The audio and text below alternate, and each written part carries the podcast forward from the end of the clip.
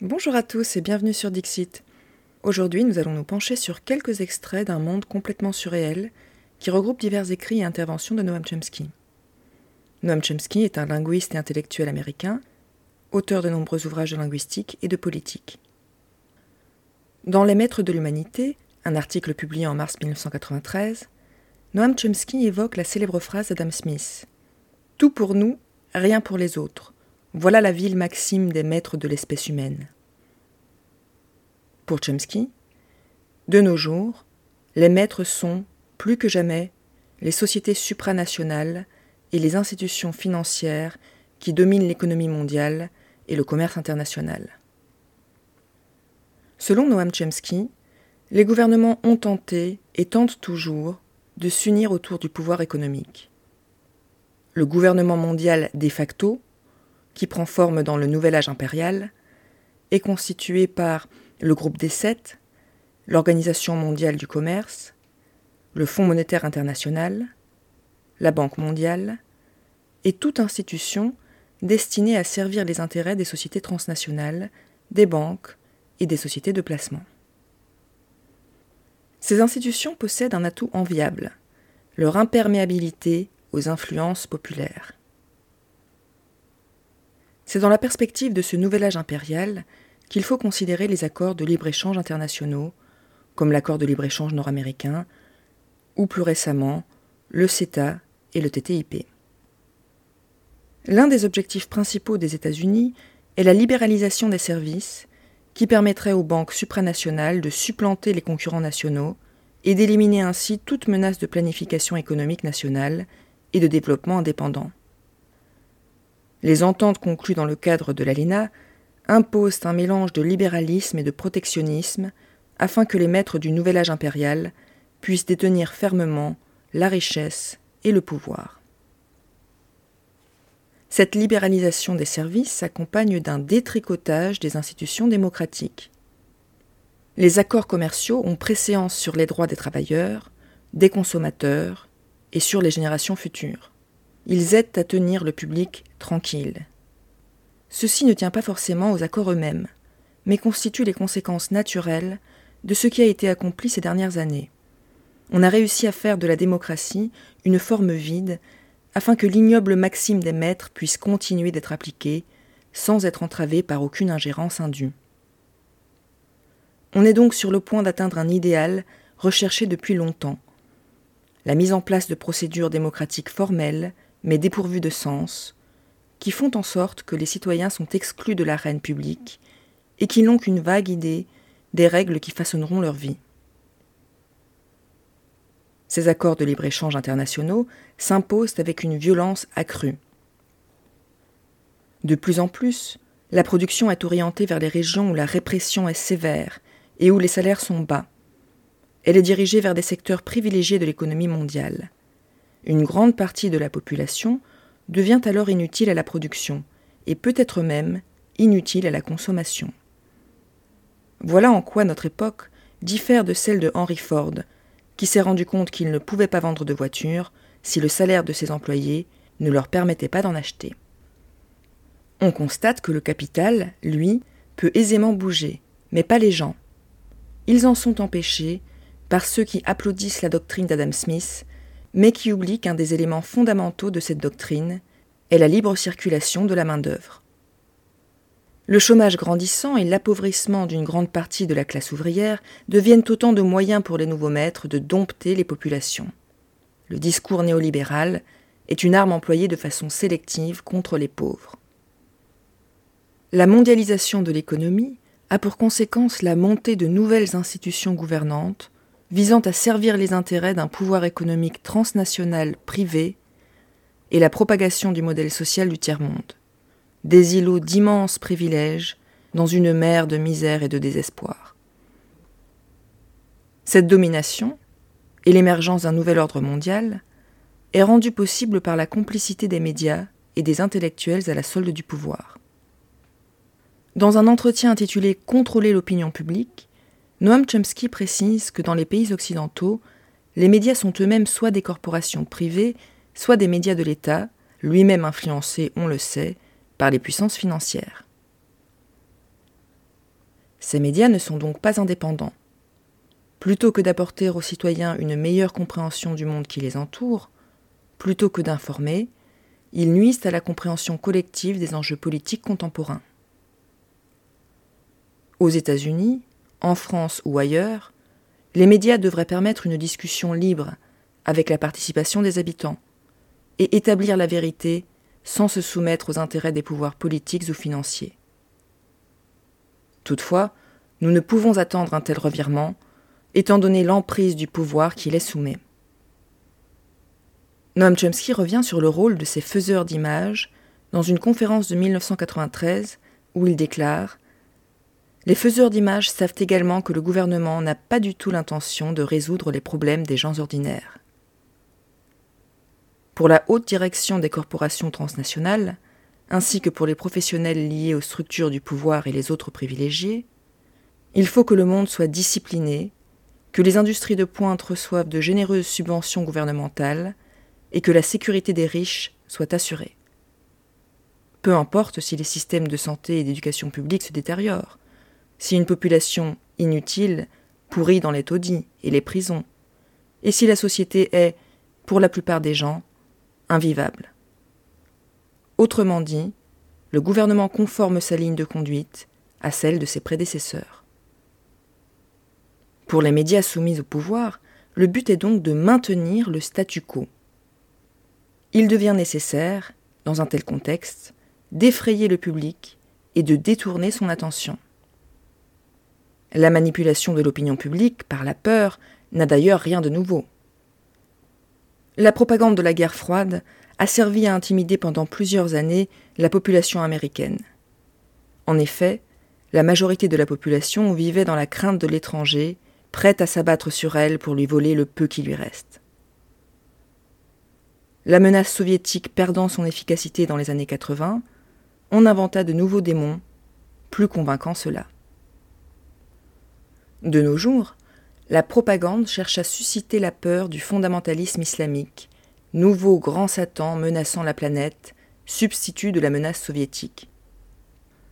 Paradoxalement, le plus extrémiste des États islamiques fondamentalistes au monde est l'Arabie saoudite, fidèle allié des États-Unis ou plus précisément dictature familiale servant de façade arabe, grâce à laquelle les États-Unis peuvent contrôler la péninsule arabique. Là, l'Occident n'est pas gêné par le fondamentalisme islamique. En somme, le fondamentalisme islamique n'est l'ennemi que lorsqu'il est hors de contrôle. Pour Chomsky, la discipline des classes cultivées est des plus impressionnantes. N'importe quel État totalitaire serait fier d'avoir une classe intellectuelle capable de telles acrobaties. Ces acrobaties intellectuelles passent par le langage, qui devient un outil de manipulation et de domination intellectuelle. Chomsky souligne l'importance des mots employés pour décrire les événements.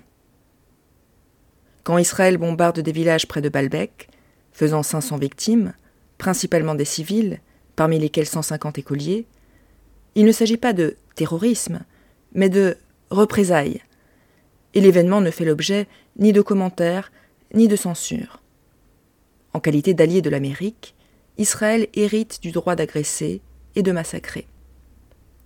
Souvent, des faits indésirables sont simplement dissimulés.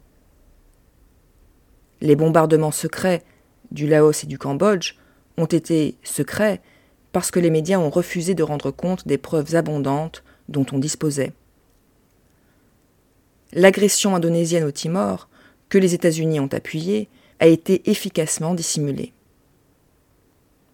Considérez par exemple ce que l'on appelle universellement le processus de paix au Moyen-Orient. Les accords de Camp David en 1978-1979. Peu de gens demandent pourquoi les habitants des territoires occupés par Israël ont rejeté le processus de paix à la quasi-unanimité. Un moment de réflexion suffit pour en donner la raison. Comme on l'a tout de suite vu, le processus de paix a servi à retirer l'Égypte du conflit, afin qu'Israël soit ensuite libre, avec le soutien des États-Unis, d'étendre son implantation et la répression dans les territoires occupés et d'attaquer le Liban exactement comme il l'a fait. Mais des remarques aussi élémentaires sont exclues d'un débat responsable. Les États-Unis sont impliqués dans la création d'un État d'Israël puissant et expansionniste dans le but de disposer d'un atout stratégique. Tout ce qui contribue à atteindre ce but est, par définition, un processus de paix. La formule elle-même empêche le débat de se prolonger.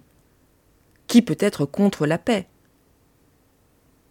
On peut présenter des milliers d'exemples semblables. De cette manière, l'histoire se façonne conformément aux intérêts de ceux qui détiennent le pouvoir. Chomsky tire plusieurs conséquences de cet état de fait. D'une part, le droit international est une supercherie dont les puissants se servent lorsqu'ils cherchent à jeter un voile, certes transparent, sur ce qu'ils ont décidé de faire. D'autre part, dans un univers intellectuel qui n'a guère de scrupules à servir le pouvoir, rien ne s'oppose à de telles façons d'agir. En d'autres termes, le nouvel ordre mondial est nouveau seulement dans la mesure où il adapte les politiques traditionnelles de domination et d'exploitation à un nouveau contexte.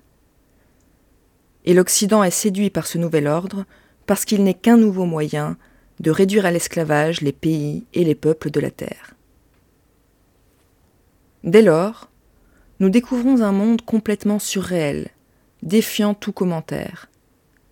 Dans une société civilisée, les règles du jeu doivent être observées.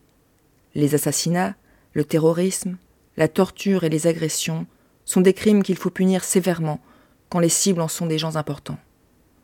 Mais ils ne valent même pas la peine d'être signalés ou peuvent être considérés comme de louables gestes de légitime défense lorsque le chef de la mafia en personne les commet au nom du monde libre.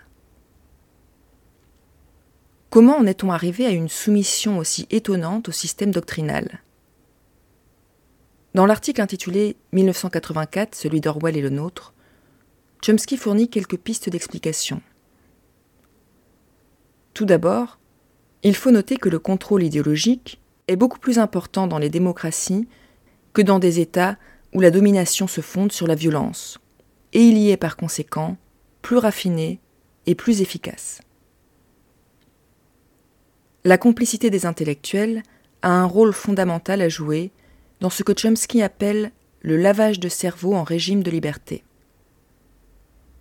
Grâce à leur connivence, le contrôle idéologique peut être pleinement opérationnel tout en donnant l'illusion d'une pluralité d'opinions.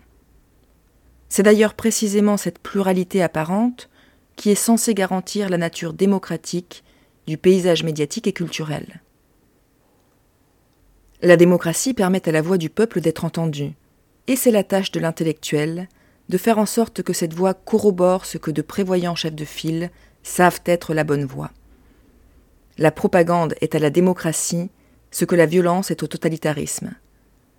Les techniques ont été affinées jusqu'à devenir du grand art, bien au-delà de ce dont Orwell avait rêvé.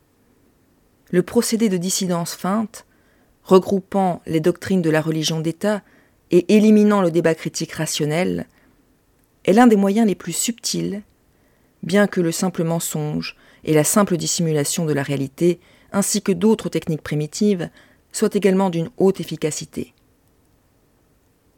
L'objectif du lavage de cerveau en régime de liberté n'est pas le même que celui du lavage de cerveau en régime dictatorial, voire totalitaire. Dans un système totalitaire, la seule exigence est que l'on suive la doctrine officielle. Dans les systèmes démocratiques de dirigisme mental, on juge nécessaire de prendre en charge toutes les facettes du débat. Rien ne doit rester pensable qui ne soit dans la ligne du parti. La propagande étatique est souvent inexprimée, simple cadre préalable au débat entre personnes bien pensantes.